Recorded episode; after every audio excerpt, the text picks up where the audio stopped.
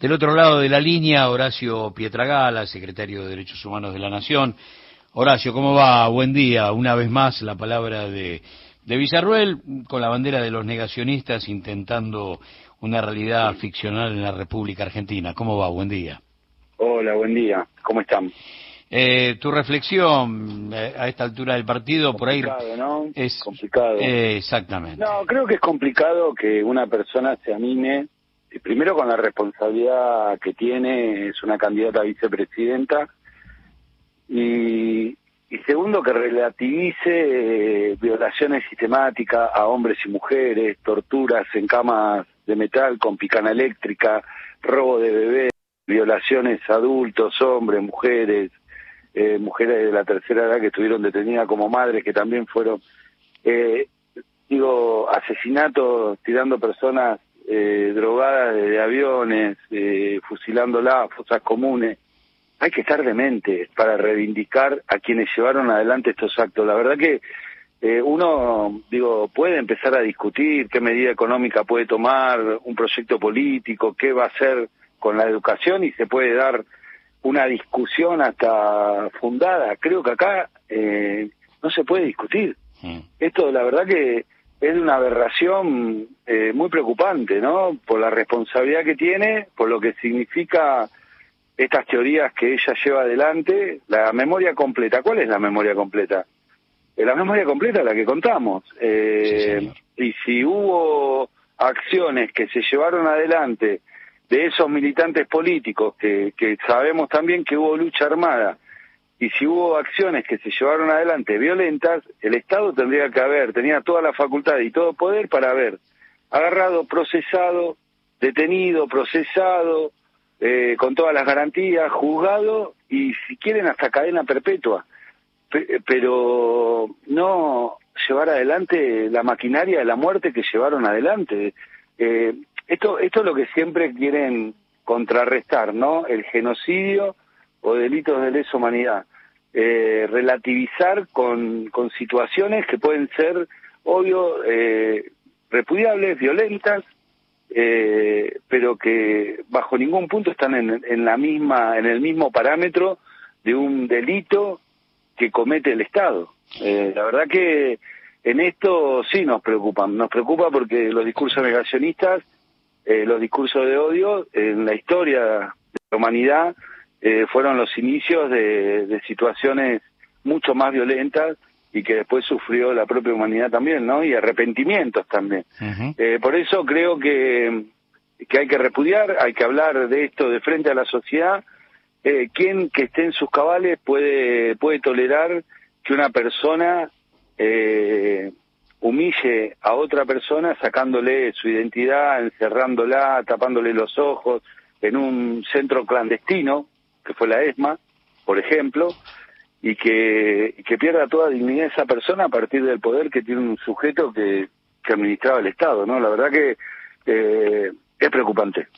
Eh, a veces perdemos de vista, por ahí por estar en un microclima donde este dato está presente permanentemente y entonces en 40 años de democracia eh, uno ya entiende que, que, que ya está, que, que no hay que volver a, a, a, trabajar esa historia y estoy absolutamente convencido desde siempre que el cuentito hay que contarlo desde había una vez a cada rato. Eh, ya sea para los jóvenes que descubren como para los veteranos que necesitan recordar. Pero el peso de algunos hechos y el peso de algunas palabras es como que se va destiniendo por la acción de estos grupos, sobre todo los que manejan el, poder mediático.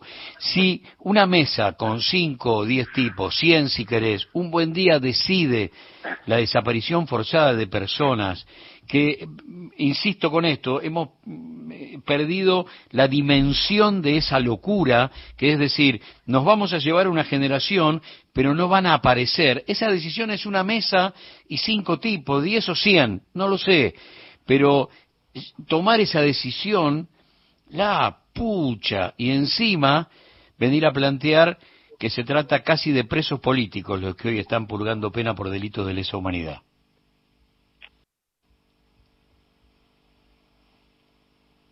Horacio. Ah, Se nos cortó la comunicación. Ahora retomamos. Uy, qué pena. ¿eh? Bueno. Qué interesante lo que están conversando. Y la verdad que es increíble. Este, es mentira que ella no conoce el predio. Entró con Abruj. es mentira que no conoce el predio. Entró con Abruj como parte de una reunión donde las entidades que defendían aquellos que habían violado los derechos humanos y estaban cumpliendo condena, ellos decían que eran presos políticos. Cuando se llevaron una serie de reuniones con, con Abruja ahí, entonces ella conoce el predio, ¿no? Horacio, volviste a... sí, yo decía, el, el peso de la palabra desaparecido, la acción, eso que, cinco o diez tipos tomaron en una mesa, este, en el marco de una discusión, y por primera vez en nuestra historia aparece ese drama y esos tipos son hoy puestos por, por estos personajes en vidriera como si se tratara de presos políticos en la Argentina. Sí, sí, bueno, es lo que hicieron también en la en, la, en, los cuatro años que gobernó Macri, donde llevaron adelante denuncias en la Comisión Interamericana de Derechos Humanos, los abogados de los genocidas por el proceso de juzgamiento que iban llevando en Argentina, como que ese proceso es violatorio de su garantía y derecho, cuando sabemos que hay más de 150 imputados militares eh, que fueron absueltos, digo, donde tuvieron su, su derecho a la defensa, donde, este, bueno, los juicios en Argentina fueron eh, claramente con jueces civiles, jueces que criticamos también por otros temas, eh, no, claramente. Es un proceso que que por suerte hubo un consenso que intentó el macrismo llevar adelante el 2 por 1 y que claramente estaba impulsado por todas estas asociaciones civiles que defienden a estos genocidas y que bueno Villarruel es parte de eso no, no hay que hay que recordar que eh, organizaba charlas con Videla cuando estaba con arresto domiciliario donde llevaba jóvenes eh, a a poder charlar con, con, el dictador, digamos, ¿no? Estamos hablando en ese escenario eh, de un personaje muy peligroso y creo que, bueno, esto hay que visibilizarlo y que la sociedad después, bueno, tome su decisión, pero lo que, lo que sí tiene que saber es que esta persona está reivindicando eh, y, defiende a ultranza, porque ella es chica de un militar que claramente tuvo responsabilidades eh, en plena dictadura militar y que bueno, eh, tiene el derecho a defender si quiere, claramente, pero no involucrar a toda una sociedad con un retroceso muy grande en materia de derechos humanos, eh, que sabemos que tanto nos costó y que sabemos que somos ejemplo en el mundo, en materia de derechos humanos y en el juzgamiento que llevó adelante Argentina.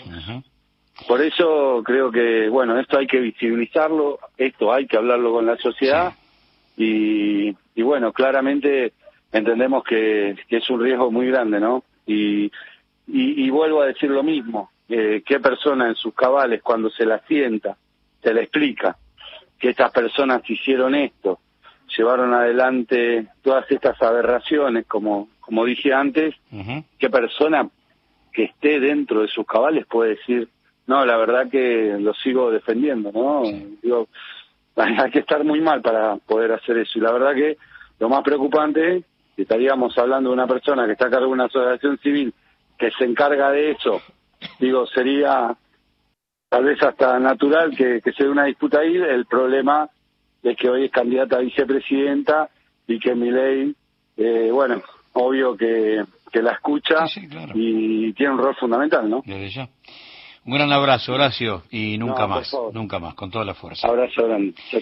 El top indicó las 8, tiempo de noticias en toda la República Argentina.